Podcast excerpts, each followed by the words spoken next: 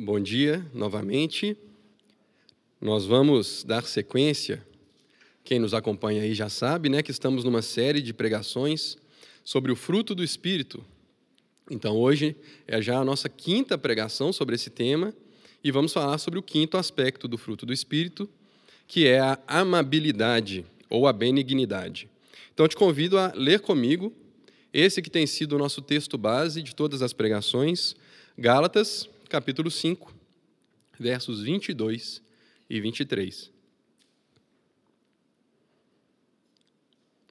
Vai dizer assim o verso 22: Mas o fruto do Espírito é amor, alegria, paz, paciência, benignidade, bondade, fidelidade, amabilidade e domínio próprio. Contra essas coisas não existe lei.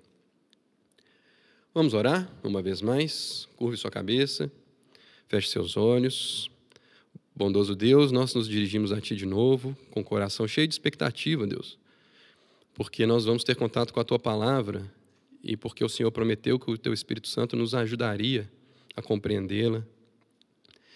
Por isso, quando nós abrimos as Tuas Escrituras nessa manhã, é com expectativa que o fazemos, Deus. Fala conosco, Prepara, Deus, mentes e corações para receber a tua palavra. E dá-nos, Deus, aquela disposição de espírito de quem quer te obedecer, de quem quer ter de fato o caráter de Cristo formado em si e o testemunho de quem o Senhor é, visto nesse mundo, Deus. Essa é a nossa oração nessa manhã, em nome do teu filho amado. Amém. Meus irmãos, amabilidade é o nosso tema nessa manhã. Talvez você tenha percebido é, que existe uma diferença aí né, de traduções. Quando nós lemos aqui na Almeida século 21, que é a tradução que nós utilizamos aqui na igreja para as leituras públicas e para as pregações, que esse fruto, o quinto aspecto, perdão, do fruto, ele está descrito como benignidade. E a palavrinha amabilidade, ela, essa tradução utiliza para descrever o oitavo aspecto do fruto do Espírito.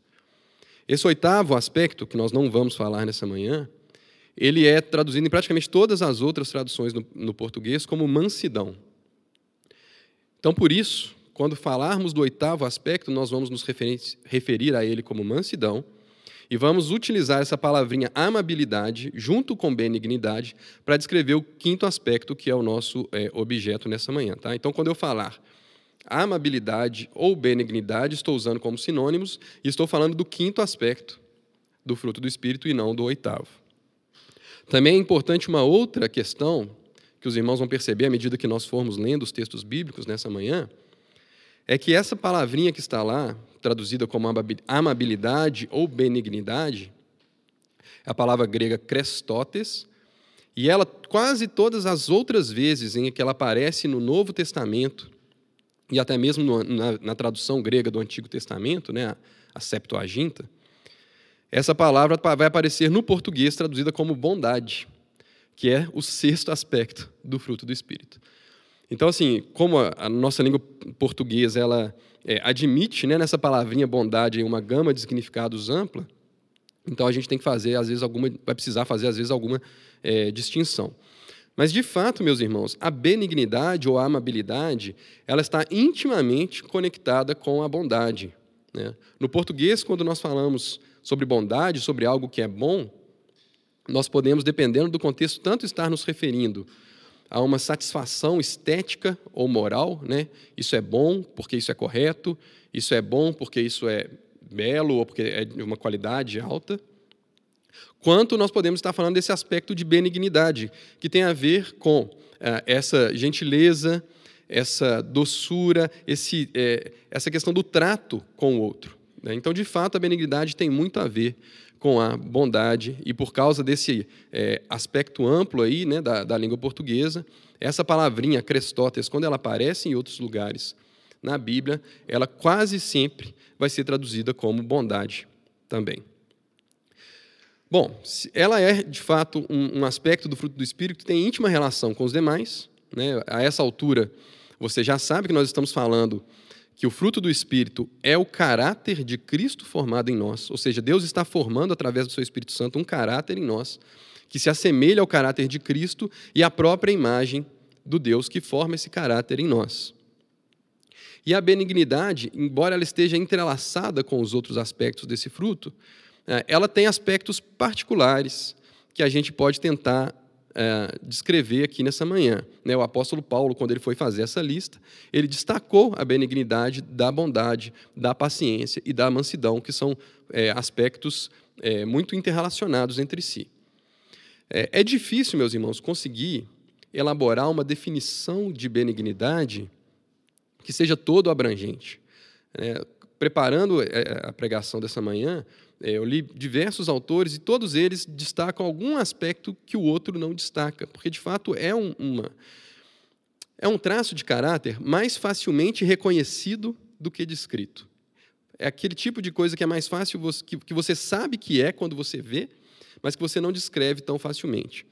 Eu fiz uma tentativa aqui de definição da amabilidade que nós vamos utilizar nessa manhã, mas lembre-se, é muito difícil destacá-la dos outros aspectos. Então, eu vou tentar destacar alguns aspectos que eu entendi, é, que a gente entende né, pelas escrituras, é, pelos, pelos comentaristas dessas passagens, que fazem é, é referência somente aos aspectos particulares desse, dessa palavra.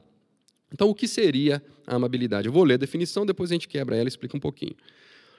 Seria esse traço de caráter de alguém que se interessa de forma genuína e desinteressada pelo bem de outras pessoas acima do seu próprio, que acolhe os outros com gentileza e doçura e que age em benefício do próximo com generosidade e misericórdia, ainda que isso lhe seja custoso. Vou repetir. Então, é um traço de caráter de alguém que se interessa de forma genuína e desinteressada pelo bem do outro, acima do seu próprio bem.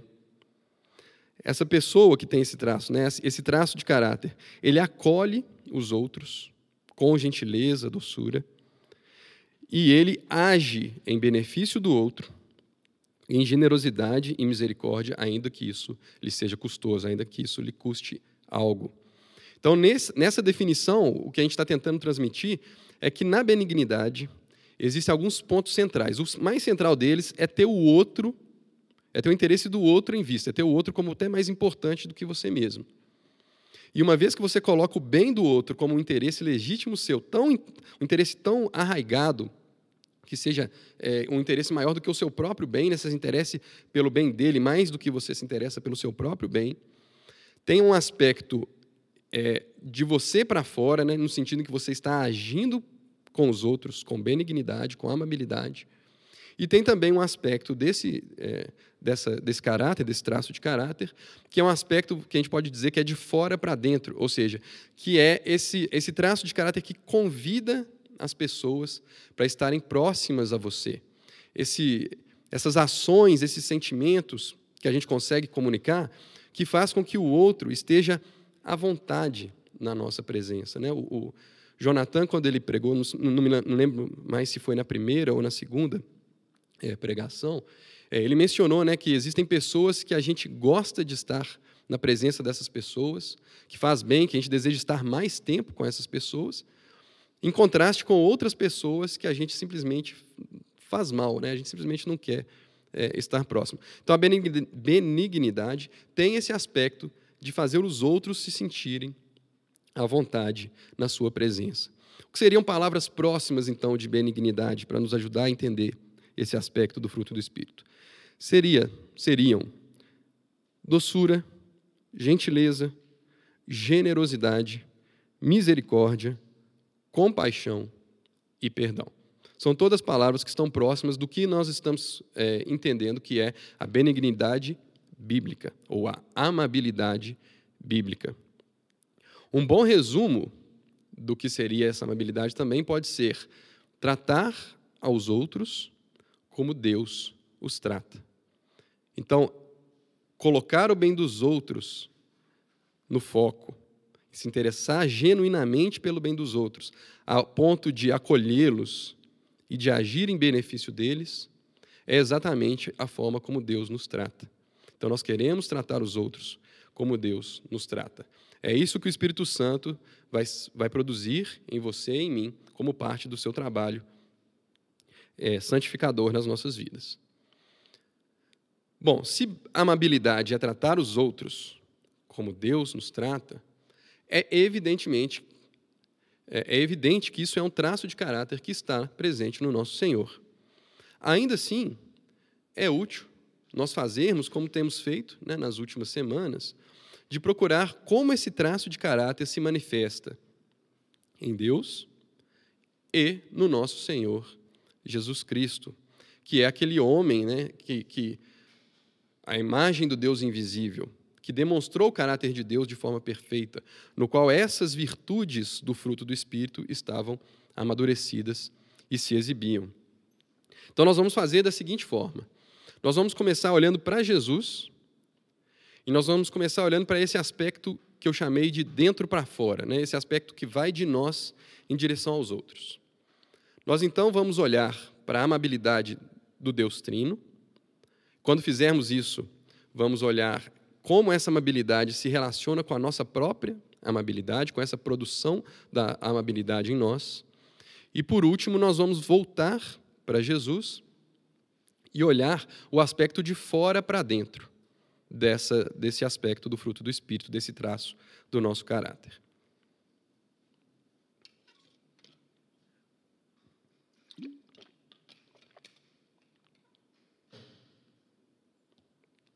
Muito bem. Então, a primeira pergunta que nós queremos responder é: será que Deus é amável? Será que Deus é benigno? A gente olhando para o Antigo Testamento, nós vamos ver assim em muitas ocasiões, muitas mesmo, Deus agindo com benignidade com o seu povo. Deus não retribuindo segundo o que eles mereciam quando eles agiam errado. Em outros aspectos, nós vamos pegar, meus irmãos, uma amostra pequena mas significativa nos Salmos, para nos mostrar em algumas formas que essa benignidade de Deus se manifesta. Algumas, alguns traços, algumas ações de Deus que nos mostram esse traço de caráter do nosso Senhor. Então, Deus, ele é benigno, ele demonstra a sua benignidade na criação. Você não precisa abrir comigo, mas veja só o que o Salmo 104 vai dizer nos seus versos 27 e 28. Todos esperam de ti, isso aqui são todos os homens, todos os seres viventes, esperam de ti que lhes dê sustento a seu tempo. Tu lhes dás, eles o recolhem. Abre tua mão e eles se fartam de bens. A palavrinha né, que está lá na Septuaginta como bens é justamente a palavrinha benignidade. Então, eles se fartam da benignidade do Senhor. Ou seja, a benignidade de Deus é a razão por, pelo qual toda a criação é sustentada. Deus sustenta a sua criação pela sua benignidade. Deus demonstra também esse seu traço de caráter nos seus juízos, nos seus vereditos, nos seus estatutos. Veja o que o Salmo 119, verso 39 vai dizer: Afasta de mim a humilhação que temo, pois suas ordenanças ou juízos, estatutos, vereditos, suas ordenanças são boas, suas ordenanças são benignas, ou seus juízos são benignos. Então, o Senhor, quando ele julga, ele julga sempre com justiça, mas não só com justiça. O Senhor julga com justiça e com benignidade. Se o Senhor fosse ser somente justo, nenhum de nós estaria aqui hoje diante dele. Mas justamente porque o Senhor é justo e benigno, nós estamos aqui nessa manhã. Deus também mostra a sua benignidade quando ele nos perdoa e nos instrui a viver uma vida de perdoados. Veja, esse, esse salmo que eu vou ler agora ele é muito importante, ele, ele apresenta uma ligação muito importante também com o que a gente vai ver no Novo Testamento. Veja só o que diz o Salmo 25, versos 7 e 8. Não te lembres dos pecados da minha mocidade, nem das minhas transgressões. Mas, Senhor, lembra-te de mim segundo a tua misericórdia, por causa da tua bondade. Bondade aqui é benignidade. Então, o que, o salmista está orando? Não se lembre, Senhor, do meu pecado. Não me trate de acordo com o meu pecado, com os pecados que eu cometi antes, com os pecados que eu já cometi. Trata-me de acordo com a tua amabilidade, com a tua benignidade. Então Deus ele, tá, ele mostra a sua benignidade quando ele não nos trata de acordo com o que nós merecemos, de acordo com as nossas falhas, de acordo com os nossos pecados. Isso foi o verso 7. Agora olha o verso 8. O Senhor é bom, bom aqui é benigno, o Senhor é benigno e justo, por isso ensina o caminho aos pecadores. O fato do, de o Senhor nos ensinar como devemos andar, o fato de termos a palavra escrita do Senhor, o fato dele ter dado a lei ao seu povo, são mostras da sua benignidade. Porque através desse caminho, através dessa lei, através dessa palavra escrita, Deus ensina como essa pessoa que experimentou o perdão vai viver a partir de então. Então, o fato de ter uma lei, irmãos, o fato de existir mandamentos, o fato de existir orientações de como nós precisamos viver, é uma expressão da benignidade do nosso Deus. É porque Ele é benigno que Ele nos ensina como nós devemos andar. Então, como eu disse, isso é uma amostrinha da benignidade de Deus no Antigo Testamento. Nós vamos nos voltar agora é, para o Novo Testamento mas ainda dentro dessa pergunta, dessa questão, nós queremos entender um pouco mais como a benignidade está presente no caráter do próprio Deus. Então eu vou te convidar a abrir sua Bíblia comigo agora, em Efésios, capítulo 1. Nós vamos ler do verso 18 em diante.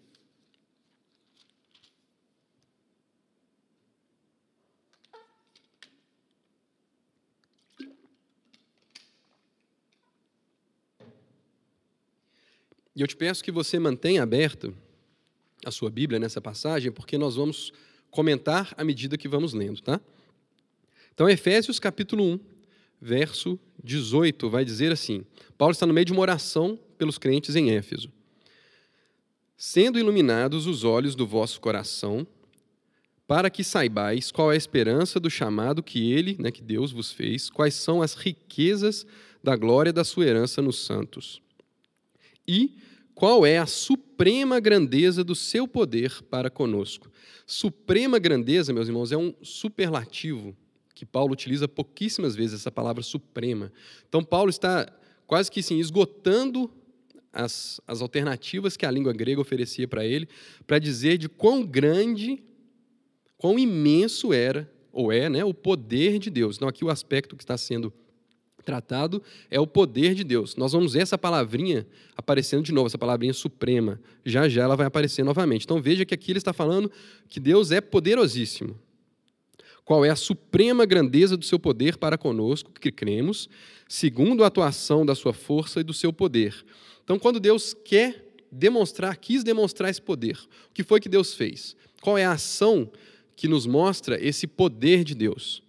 A partir do verso 20 que atuou em Cristo, ressuscitando-o dentre os mortos, fazendo-o sentar à sua direita nos céus.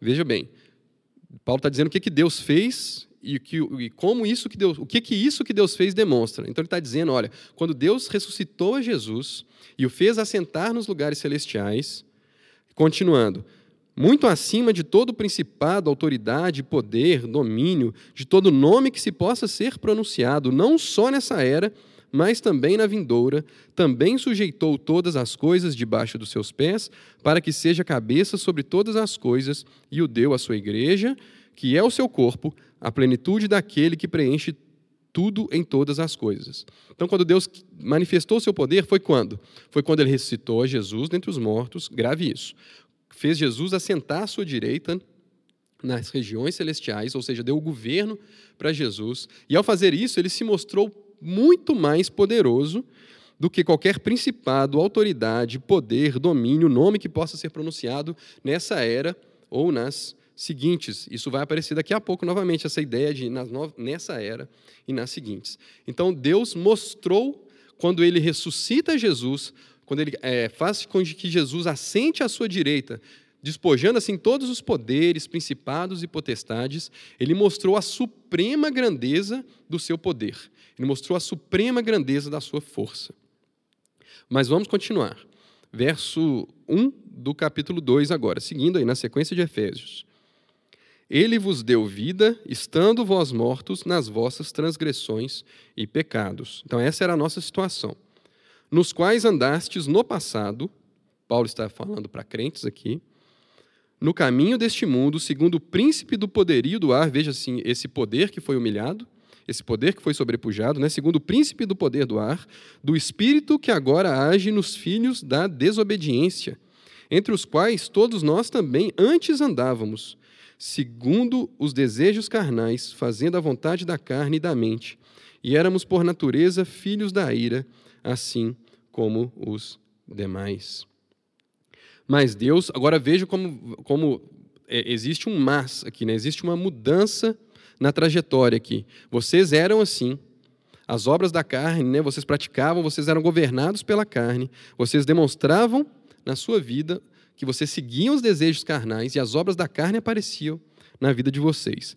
Mas Deus, e agora veja como ele vai descrever Deus agora. Ele acabou de descrever Deus como muito poderoso. Como é que ele vai descrever Deus agora?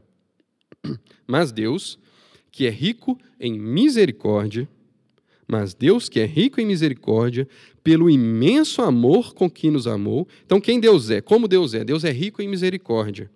E qual é a base do que, ele, do que Paulo vai descrever? A base do que Paulo vai descrever, uma, uma ação de Deus, é o seu amor, o seu imenso amor para conosco. Essa é a base.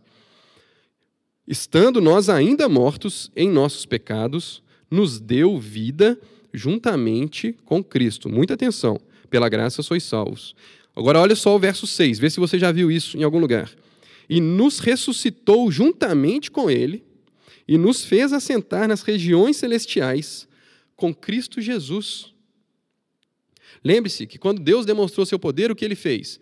Ele ressuscitou a Jesus dentre os mortos e assentou nas regiões celestiais. E agora, aqui no verso 6, Paulo está falando que Deus nos fez ressuscitar juntamente com Cristo e assentar juntamente com Ele nas regiões celestiais. Deus nos incluiu nessa obra. Por quê? Para que Deus fez isso? E aí a, nossa chave agora está no verso 7.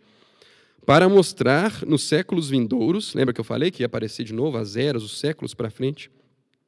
Nos, é, para mostrar nos séculos vindouros a suprema riqueza, a palavrinha suprema, de novo, aquele superlativo que eu falei, que Paulo não usa muitas vezes, ele usou para falar do poder de Deus, agora ele está falando do quê?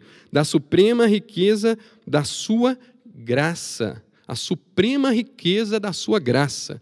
Deus é tanto misericordioso quanto poderoso. Ele tem uma suprema riqueza de poder, mas tem também uma suprema riqueza de graça. E como é que ele demonstrou isso para as eras futuras? Como é que ele deixou isso como exemplo para as eras futuras? Ele demonstrou pela sua, final do verso 7, pela sua bondade conosco em Cristo Jesus. A palavra bondade, você já deve desconfiar, aqui é exatamente a palavra que está no quinto aspecto do fruto do Espírito. É crestótes, é benignidade, é amabilidade. Então vamos tentar amarrar isso tudo que Efésios nos ensinou aqui. Efésios disse então que quando Deus, quando Deus demonstrou o seu poder, ele fez algo impensável. Ele ressuscitou a Jesus Cristo dentre os mortos. E ele mostrou para todos os outros poderes que ele estava muito acima de qualquer um deles, assentando a Jesus nas regiões celestiais e sujeitando todas as coisas a ele. Mas nesse mesmo ato, nesse mesmo ato, meus irmãos, em que Jesus ressuscita, né, ele, ele, ele morre na cruz e ele ressuscita e ele é assunto aos céus, a Bíblia vai dizer que Deus nos inclui. Deus nos fez ressuscitar juntamente com Cristo e nos assentar nas regiões celestiais. E ao fazer isso, Deus demonstrou a suprema riqueza da sua graça em bondade, pela sua bondade para conosco. Então, quando Deus quis demonstrar o seu poder e a sua graça, ele, ele ressuscita Jesus dentre os mortos, sendo que, pelo fato de ele ter nos incluído, ele demonstra a sua benignidade imensa para conosco. Então, a nossa pergunta se benignidade é um traço de Deus, para nós que somos cristãos, para nós que somos salvos em Cristo Jesus, ela é uma pergunta que já nem sequer cabe mais. Né? Nós sabemos, meus irmãos, que nós só estamos aqui, só estamos vivos em Cristo Jesus, porque Deus é benigno. E Ele demonstrou essa benignidade, Ele está nos usando como exemplo para todas as eras Olha, vejam só a riqueza, a imensa riqueza da minha graça. Eu peguei essas pessoas que estavam mortas nas suas transgressões e pecados e ressuscitei juntamente com Cristo. Meus irmãos, Deus demonstrou a sua benignidade fazendo isso conosco no momento que lhe foi mais custoso em toda a história. Deus colocou o nosso interesse, Deus se preocupou com o nosso interesse com grande custo para si mesmo. Ele demonstrou sua benignidade no momento em que, ele, em que é, o Deus Filho se fez vulnerável e morreu na cruz e depois foi ressuscitado e assunto aos céus aí sim com poder. Então, por meio de um ato que custou tudo para Deus, Deus estava demonstrando a sua benignidade para isso ser um testemunho por todas as eras. Então, nós sabemos a resposta à nossa pergunta se Deus é benigno ou não é. Mas ainda assim, eu quero te convidar a abrir um outro texto no Novo Testamento, que é a primeira epístola de Pedro. 1 Pedro, capítulo 1, nós vamos ler a partir do verso 23. E eu vou te pedir para fazer igual nós acabamos de fazer. Você abre lá e mantém aberto, porque nós vamos comentar à medida que lemos.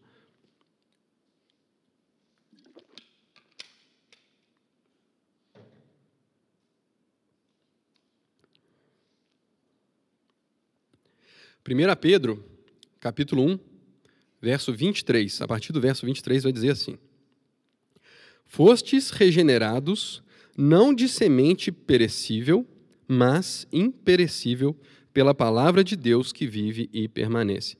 Fostes regenerados, existe uma nova vida aqui, fomos novamente gerados.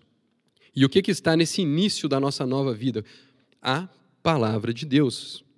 Pedro está se referindo aqui ao Evangelho, que é justamente contrário daquela obra de Jesus morrendo em nosso favor, ressuscitando em nosso favor e assentando à direita de Deus. Então, essa palavra, pela ação do Espírito Santo, nós somos regenerados para que nós possamos acolher essa palavra e termos essa nova vida em nós. Então, Pedro está dizendo para pessoas que já passaram por esse processo, pessoas que desfrutam dessa nova vida. E ele está dizendo, então, é, isso aqui é a continuação de um argumento de Pedro, então ele está fazendo um contraste entre semente perecível e imperecível.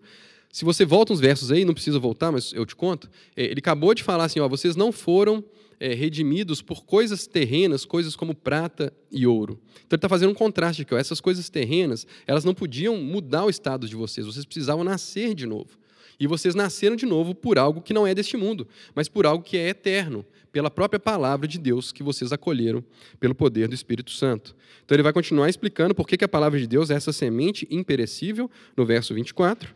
Porque toda pessoa é como a relva, e toda a sua glória, toda aquela prata e ouro, como a flor da relva.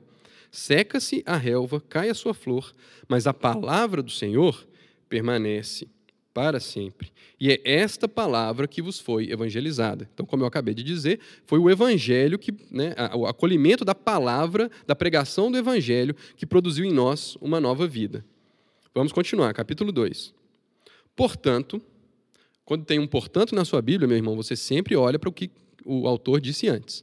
Então, portanto, visto que isso é verdade, visto que meu argumento está construído, o que, eu vou dizer para vocês agora? O que vocês fazem com isso? À vista dessas coisas, deixando toda a maldade, todo engano, todo fingimento, inveja e toda difamação.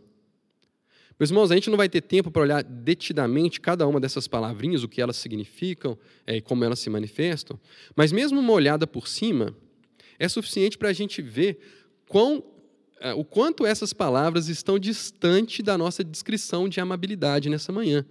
Veja bem, se a amabilidade é se preocupar com o outro mais do que a gente se preocupa com nós mesmos, se é acolher os outros, se é usar de generosidade, de misericórdia e compaixão com o próximo, veja se, se existem coisas mais distantes do que isso, do que a maldade, do que o engano, do que falar uma coisa é, enganosa para uma pessoa, do que fingimento, dizer que você se importa sem que você se importa, dizer que você é alguma coisa quando na verdade você é outra Inveja, você de fato, você não se interessa e você não quer o bem da outra pessoa, porque quando a pessoa é, consegue algum bem, você na verdade sente é inveja. e toda difamação, que é justamente falar mal da outra pessoa, né? falar é, a fofoca, é, falar mal dos atributos daquela pessoa, exagerar os defeitos daquela pessoa, toda difamação. Então vejam que Pedro está dizendo o seguinte: olha, já do que vocês têm uma vida nova, uma vida nova que é baseada em algo que é eterno, deixem, abandonem essas práticas antibenignas. Abandonem isso que não se conforma com essa nova vida que foi colocada em vocês. Deixem isso de lado porque isso vai impedir que vocês desejem algo melhor. Que algo melhor é esse? Verso 2: Desejai o puro leite espiritual, como bebês recém-nascidos, a fim de crescerdes por meio dele para a salvação. Olha, abandonem essas coisas e desejem essa outra coisa. Então, abandonem essas coisas que não são benignas, essas coisas que é, não são amáveis, e deseja o quê? O puro leite espiritual. O que é o puro leite espiritual? Aqui é importante a gente dizer que Pedro está usando essa analogia diferente do que Paulo, da, da forma que Paulo usou, né? Paulo, em 1 Coríntios, ele usa a analogia do leite para falar de cristãos imaturos, né? de cristão que, pelo tempo de caminhada, já devia estar se dedicando a, a questões que ele vai chamar de alimento sólido. Né? É, então lá o leite é um sinal de maturidade. Aqui não. Aqui Pedro está chamando a atenção para a pureza desse leite, que alimenta um recém-nascido que é né, incapaz de, de, se defender. Então ele está chamando a atenção para a pureza do leite, como um alimento puro. E o que é esse alimento puro, meus irmãos? É, a palavra que está aqui como leite espiritual é uma palavra que, se, se a gente fosse transliterar, né, seria o leite lógico, ou alguns, algumas traduções vão trazer o leite racional. É, a ideia, meus irmãos, é que é a própria palavra. A própria palavra é esse puro leite que nos alimenta. Inclusive, algumas versões em inglês, é, elas vão traduzir esse versículo dessa forma: desejai o puro leite da palavra. Então, assim, meus irmãos, como a palavra está lá no início, gerando essa nova vida, nos tornando esses recém-nascidos, que estão aqui referenciados no verso 2, essa mesma palavra é o alimento do qual a gente se é, lança mão para o nosso crescimento para a salvação, como está aí no verso 2. Então, o nosso crescimento em salvação, em benignidade, uma vez que nós estamos abandonando os traços de caráter que se opõem a esse fruto do Espírito em nós, à medida que nós fazemos isso, nós estamos também sendo salvos. Isso é um aspecto da nossa salvação que na, na teologia nós chamamos de santificação. Então, a palavra está no início e a palavra está no durante. Lembre-se, do Salmo, do Salmo 25, perdão, que nós lemos lá que o Senhor mostra a sua benignidade, não somente nos perdoando, como está aqui, né, nos gerando de novo, como está aqui em 1 Pedro, mas também mostrando os seus caminhos, ensinando os seus caminhos a pecadores. Então a palavra ela está no início e ela está no durante. Mas agora chegamos no verso 3, que é a chave para a gente amarrar com o tema que, que nós estamos desenvolvendo. Se é que já provastes que o Senhor é bom. Benigno é a palavra que está aqui. Amável. Se é que já provastes que o Senhor é amável. Qual que é a ideia aqui, meus irmãos? Pedro faz referência ao Salmo 34, né? Ó, provar e vede que o Senhor é bom. O Salmo 34, meus irmãos, depois eu te convido a ler, é uma ode à amabilidade do nosso Senhor. E lá está escrito isso, ó, provai e vede que o Senhor é bom. Então Pedro faz referência a isso. Olha, se é que já tendes provado que o Senhor é benigno. O que, que Pedro está dizendo aqui, meus irmãos? Para a gente tentar amarrar esse trecho.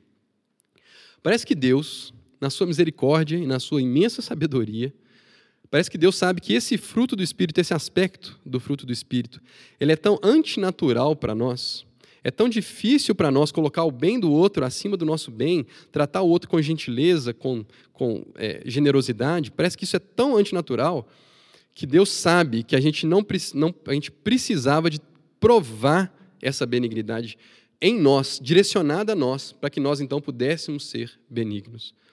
Então o que Pedro está dizendo é o seguinte: se vocês provarem da benignidade do Senhor, se vocês provarem que o Senhor é amável, que o Senhor é esse traço de caráter que Ele está produzindo de vocês, se vocês enxergarem esse traço em Deus, vocês vão provar algo e vão querer mais.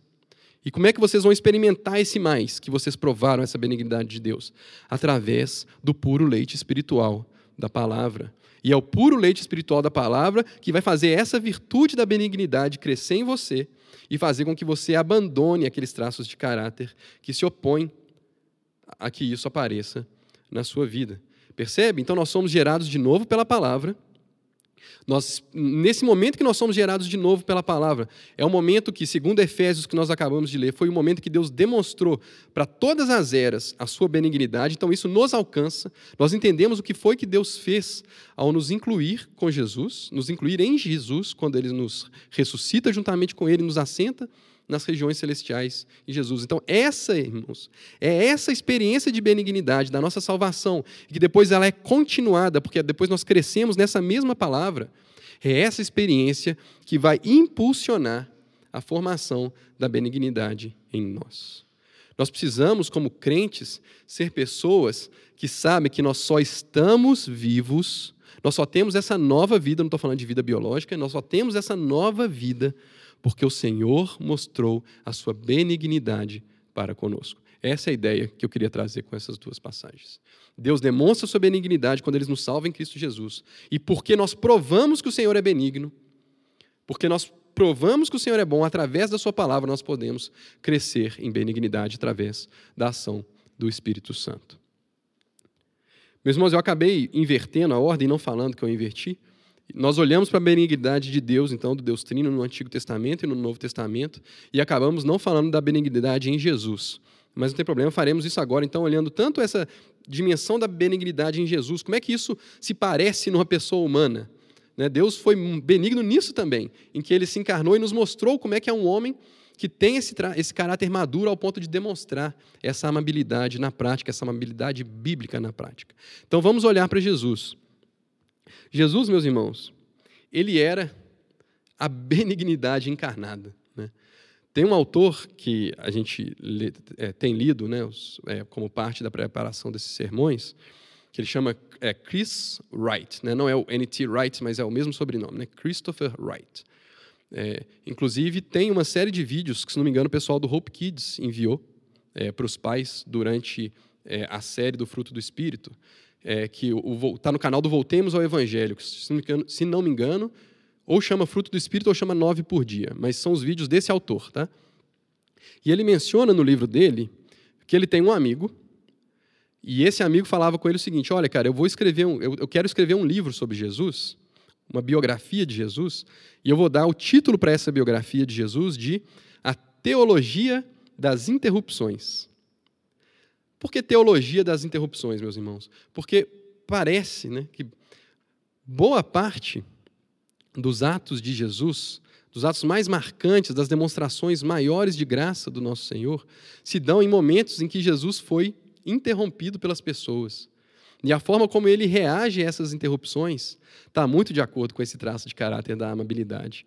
Então, nós nos lembramos, por exemplo, da mulher com hemorragia, né? Jesus estava indo curar é, a filha de Jairo e uma mulher que tinha um fluxo de sangue toca no seu manto e Jesus não, é, sente né, que essa mulher foi curada e ele para para conversar com aquela mulher. Ele estava indo fazer uma coisa importantíssima e ele para para conversar com aquela mulher, ele não se importa com aquela interrupção. Nos lembramos do momento em que ele está ensinando seus discípulos e alguns pais trazem criancinhas para que Jesus as abençoasse. E os discípulos ficam incomodados porque aquilo talvez estava atrapalhando a aula deles. E Jesus fala: Não os empeceis, deixai vir a mim as criancinhas. Temos, por exemplo, o milagre né, do cego de Jericó. Jesus está passando né, de passagem pela estrada, e quando ele passa por aquela estrada, um cego começa a clamar e aclamar e aclamar. Jesus para de ir para onde ele estava indo e convida esse cego para estar junto com ele. E muitos outros exemplos. Então, Jesus, quando ele era interrompido, ele não agia, ele não reagia com impaciência, ele não reagia com, com raiva, ele não reagia com, com espinhos. Jesus ele reagia com gentileza, com brandura, com esses traços, né, né, que nós, com essas palavras todas que nós estamos trazendo para descrever esse traço da amabilidade. Jesus ele era amável. Nós podemos nos lembrar também da multiplicação, né, dos pães e dos peixes, que não é necessariamente uma interrupção, mas Jesus ele se retira para descansar, meus irmãos. Ele se retirou para repousar. E aí a multidão encontra Jesus e Jesus olha para eles com, com compaixão, porque eles eram como ovelhas que não tinham pastor. E aí Jesus não só os ensina, mas no momento em que ele já ensinou por bastante tempo, ele se preocupa em alimentar aquelas pessoas multiplicando os pães e peixes. Então a gente pode ver esse traço de caráter de Jesus, né, de dentro para fora, né, aquilo que eu, que eu falei, que esse aspecto de dentro para fora da amabilidade, muito aflorado quando a gente olha para Jesus, em total conformidade com o caráter do seu Pai. E se a gente olha na outra direção, meus irmãos, será que Jesus era uma pessoa convidativa? Será que Jesus era uma pessoa que atraía, que deixava as pessoas à vontade em sua presença? Sim, também, meus irmãos. Muito mais para aquelas pessoas que chegavam é, diante dele, aquelas pessoas que a sociedade não dava valor, os marginalizados da sociedade. Então, nós vimos lá na teologia das interrupções, né, no exemplo em que Jesus foi interrompido, temos ali mulheres, temos gentios, mulheres gentias, cegos, não mencionamos mais os leprosos, é, o cego, que é, ele não era só cego, né, ele era mendigo, ele ficava à beira da estrada pedindo esmolas. Então, esses que a sociedade não tratava bem, eram justamente esses que parece que Jesus tinha especial prazer em mostrar, em ser amável. Mas é claro, meus irmãos, que não, é impossível falar de que Jesus convidar as pessoas até ele sem ler Mateus capítulo 11, verso 28. Peço que você abra sua Bíblia aí comigo, Mateus capítulo 11, verso 28.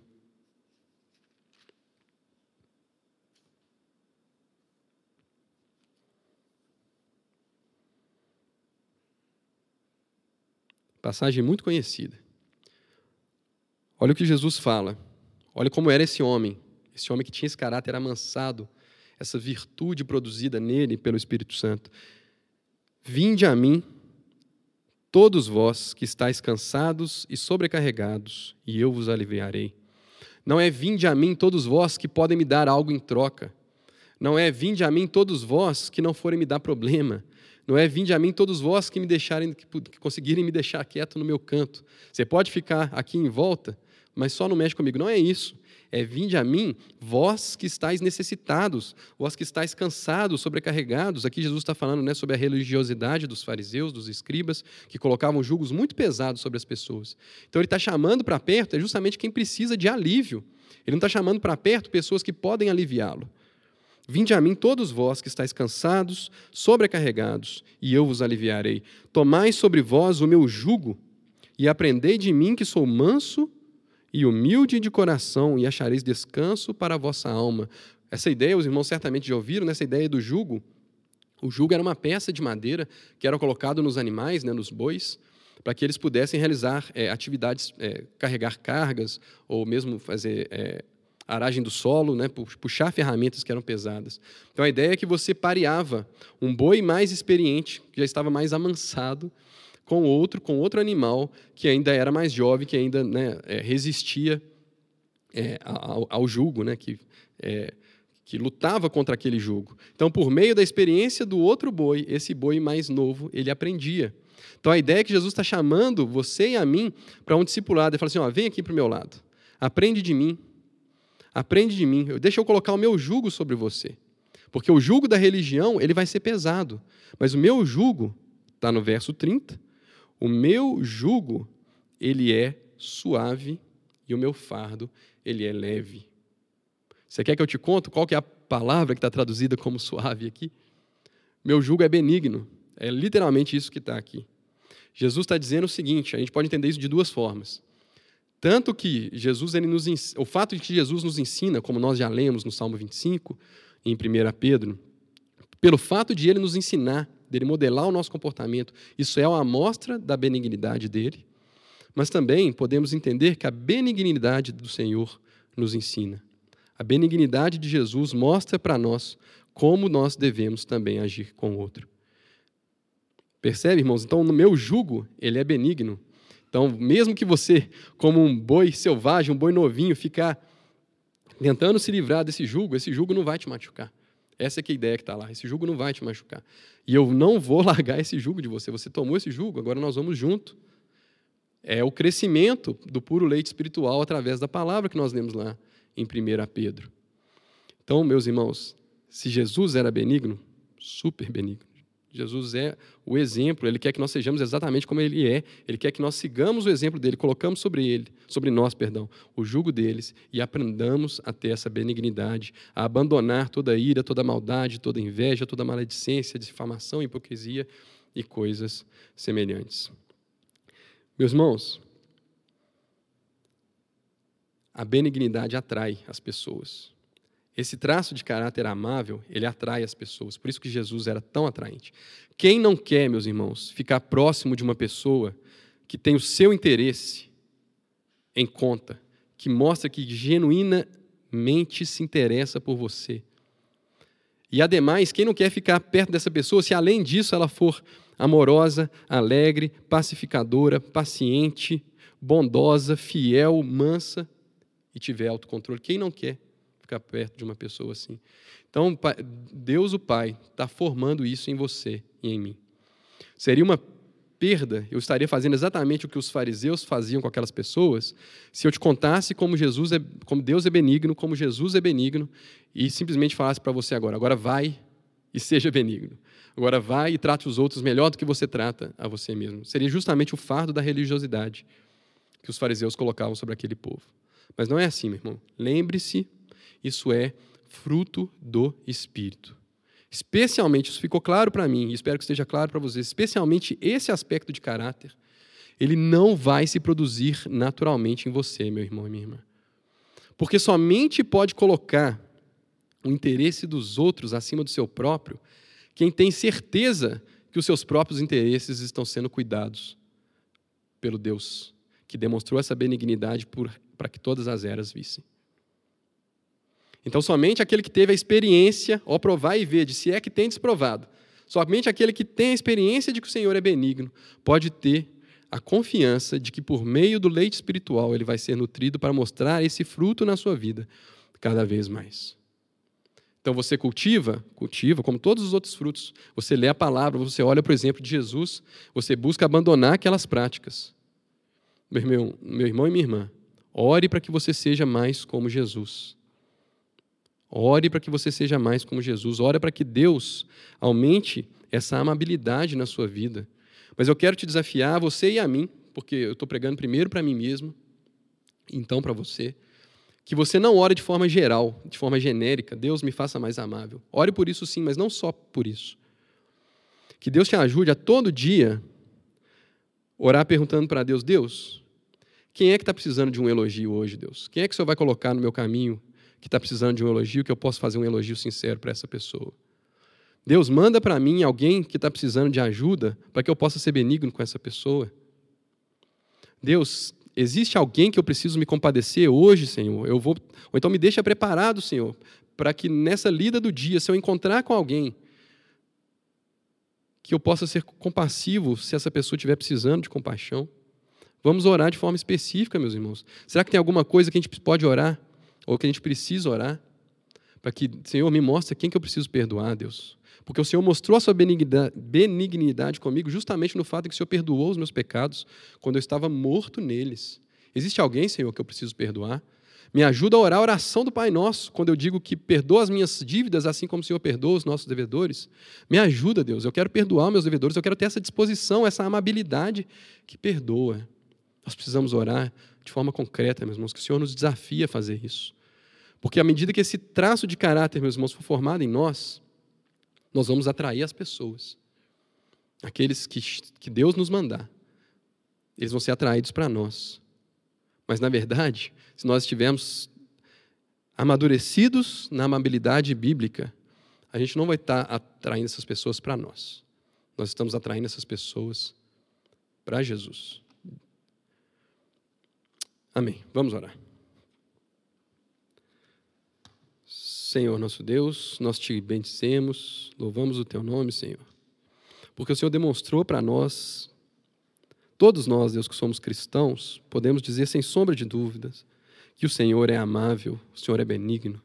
O Senhor nos trata, Deus, não como nós merecemos, mas segundo a suprema riqueza da tua misericórdia, da suprema riqueza da tua graça, demonstrada em bondade para conosco em Cristo Jesus.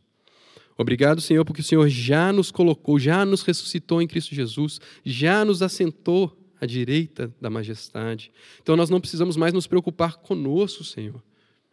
Nos ajuda, Senhor, porque isso para nós é o mais natural possível, Deus, preocupar conosco, preocuparmos com nós mesmos.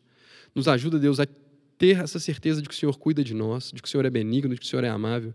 E por meio da tua palavra, Deus, que o Senhor nos mostre Cristo Jesus, para que nós possamos ver o exemplo dele, Deus, e sermos trabalhados, Deus, crescendo para a salvação, crescendo em santificação, crescendo em amabilidade para o nosso próximo, Deus. Deus, que o nosso caráter seja marcado por isso, Deus. Nos ajuda, Senhor. Obrigado, porque não é obra nossa, é obra do Teu Espírito Santo, então nós podemos orar com fé, na esperança de sermos respondidos, Deus, de sermos atendidos. Muito obrigado e nos ajuda, Senhor, a oração da Tua igreja nessa manhã, em nome de Jesus Cristo. Amém.